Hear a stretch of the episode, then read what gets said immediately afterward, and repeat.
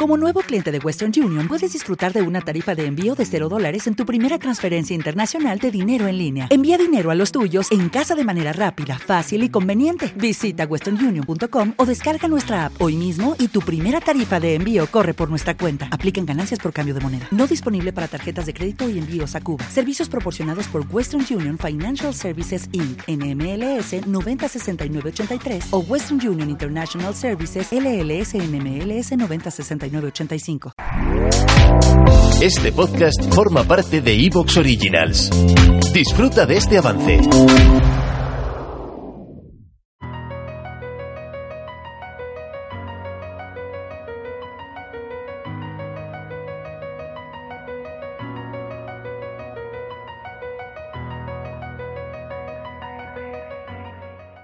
Normalmente al empezar un programa de Astrobitácora hablo del tema que vaya a presentar, pero en esta ocasión quiero primero mencionar que este podcast se publica en la jornada de Nochebuena, así que me imagino que poca gente lo escuchará el sábado y el domingo probablemente, pero sí que es el primer podcast dentro del periodo de Navidades y por tanto, bueno, quiero aprovechar para felicitar a todo el mundo las Navidades y es decir que este, como ya habréis visto, es un programa de duración normal, pero sí que habrá dos podcasts especiales las próximas dos semanas y uno más también de mecenas la semana que viene en la jornada de Nochevieja, porque voy a estar visitando a mi familia y no tengo la capacidad de grabar podcast de duración completa en esas fechas. Además, bueno, los que sois oyentes habituales del programa ya sabéis que tanto en verano como en Navidades hay dos pequeños parones en los que en realidad no para la actividad en el podcast, simplemente tenemos programas con una duración más breve. Y en esta ocasión quería aprovechar para hablar de algo que me parece muy interesante, porque es un estudio que se ha publicado hace poco tiempo, pero que habla de cómo ha sido el viaje del agua hasta llegar a la Tierra desde la formación del sistema solar, que es algo que es muy interesante, es muy intrigante porque siempre se ha planteado que hay básicamente dos grandes posibilidades. Una es que el agua se formase con el propio planeta y la otra es que en realidad después de que la Tierra se hubiese formado, los cometas y los asteroides que chocaron contra el planeta hace miles de millones de años fueron los que trajeron el agua y eh, por tanto fue un factor externo, si lo queremos eh, ver así. Y este estudio resulta muy interesante porque lo que cuenta es que en principio no, el agua no llegó a la Tierra después de su formación y en realidad estaba presente antes de que la Tierra se formase. De hecho, lo que dice el estudio es que el agua tiene 4.500 millones de años y lo más atractivo es que se detalla cómo ha sido esa historia del agua, cómo ha sido ese viaje, cómo se puede saber si es de hace 4.500 millones de años o si apareció un poco más tarde, y es una oportunidad de bueno, profundizar en las primeras etapas del sistema solar de una manera que además, si están en lo correcto y todo hace pensar que es así, también va a transformar cómo entendemos las primeras etapas del sistema solar y el papel del agua. Hay que recordar además que esto es importante también porque ya sabemos que la vida en la Tierra depende del agua y en otros planetas, en otros lugares de la galaxia y del universo también será así, por lo que entender en qué momento puede llegar el agua a un planeta habitable es también muy importante porque puede ayudar a calibrar mejor las expectativas sobre qué sucede con la vida más allá de la Tierra.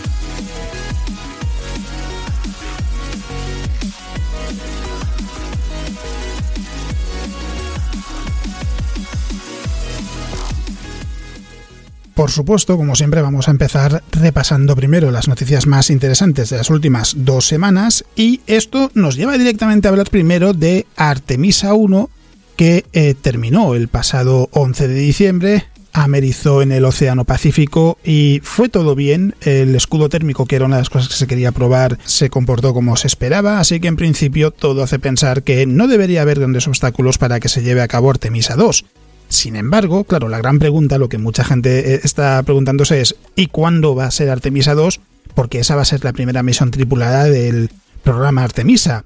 Y lo cierto es que oficialmente sigue siendo finales de 2024. La realidad es que lo más probable es que se retrase a 2025. Y es algo que naturalmente afectaría al lanzamiento de Artemisa 3 también, porque hay que recordar que ahora mismo la expectativa es que Artemisa 2 se lance en 2024 con una tripulación que orbita alrededor de la Luna y en 2025 se lance Artemisa 3 donde ya de nuevo los seres humanos volverán a tocar la superficie del satélite.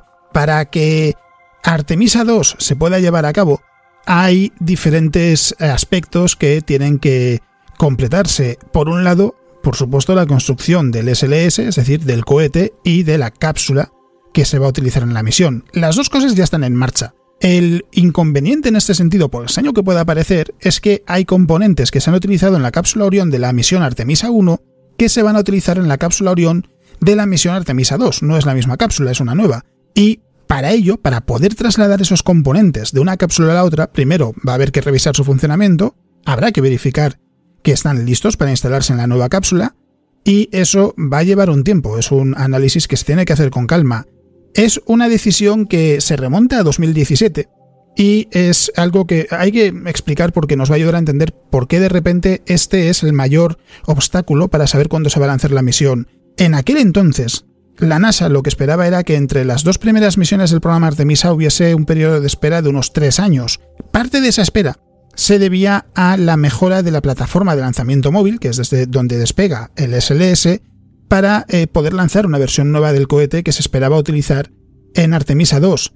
En 2018, sin embargo, lo que se decidió fue que en lugar de mejorar esa plataforma, se construiría una nueva. Eso provoca que haya que cambiar los planes porque la plataforma existente solo podría lanzar la versión actual del cohete, que es el SLS Block 1 o bloque 1, y además lo que se hace es modificar los tres primeros vuelos del programa para utilizar este cohete.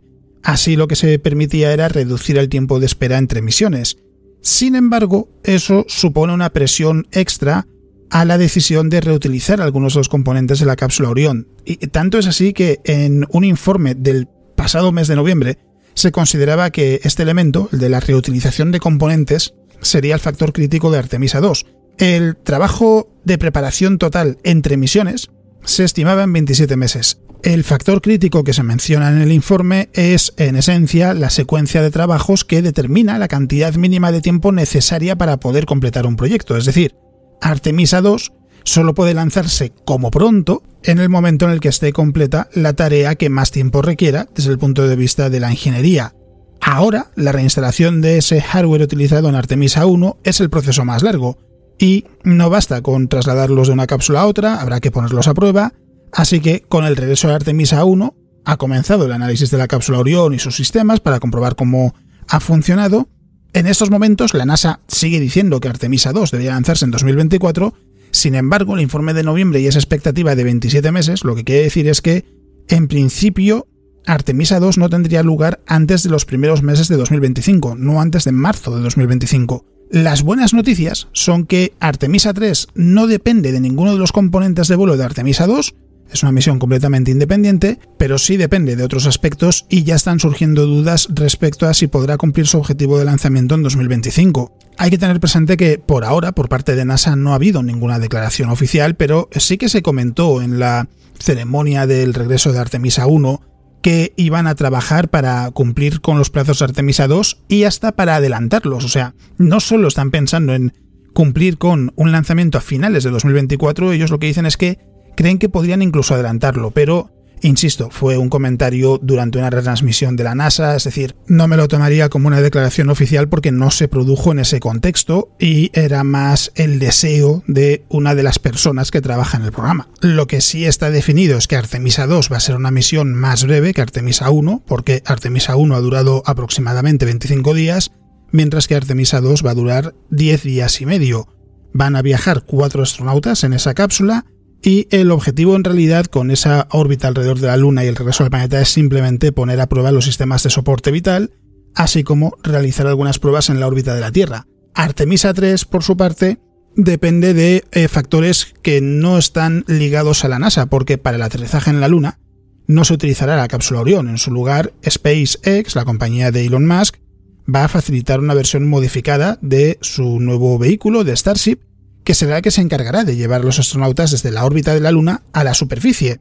El problema es que Starship en principio, antes de que empezase 2022, se esperaba que estuviese operativo ya a nivel comercial en la segunda mitad de este año. Sin embargo, el vuelo orbital de prueba que estaba pendiente desde finales de 2021 y que se esperaba que pudiese llevarse a cabo a lo mejor en entre enero y marzo de 2022 todavía no se ha realizado y no se va a realizar ya hasta 2023, de hecho serán los primeros meses, todavía no tiene una fecha concreta definida.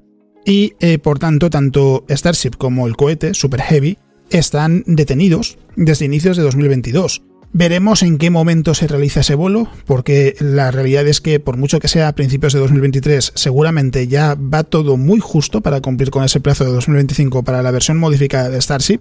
Y eh, no está claro cuándo habrá que esperar para que eh, todo este conjunto nuevo de eh, nave y cohete de SpaceX esté operativo y por tanto habrá que ver cuánto tienen que esperar o cuánto tardan desde el momento en el que ya por fin tengan la nave operativa en tener una versión lista para poder enviar astronautas a la superficie de la Luna. A esto hay que sumarle otro aspecto, y es que la NASA necesita nuevos trajes espaciales para poder caminar sobre el satélite. Los que hay en la Estación Espacial Internacional no son adecuados para esa tarea, y no solo eso, es que en realidad ni siquiera está claro que esos trajes, los de la Estación Espacial Internacional, vayan a seguir siendo útiles para su uso allí, en la estación. Lo que se dice es que seguramente más allá de 2024 ya no sean adecuados. Esto es lo que llevó a la Agencia Espacial estadounidense hace no mucho tiempo a darle un contrato eh, para fabricar nuevos trajes tanto para la Estación Espacial Internacional como para el programa Artemisa a las compañías Axiom Space y Collins Aerospace. ¿Te está gustando lo que escuchas? Este podcast forma parte de Evox Originals y puedes escucharlo completo y gratis desde la aplicación de Evox. Instálala desde tu store y suscríbete a él para no perderte ningún episodio.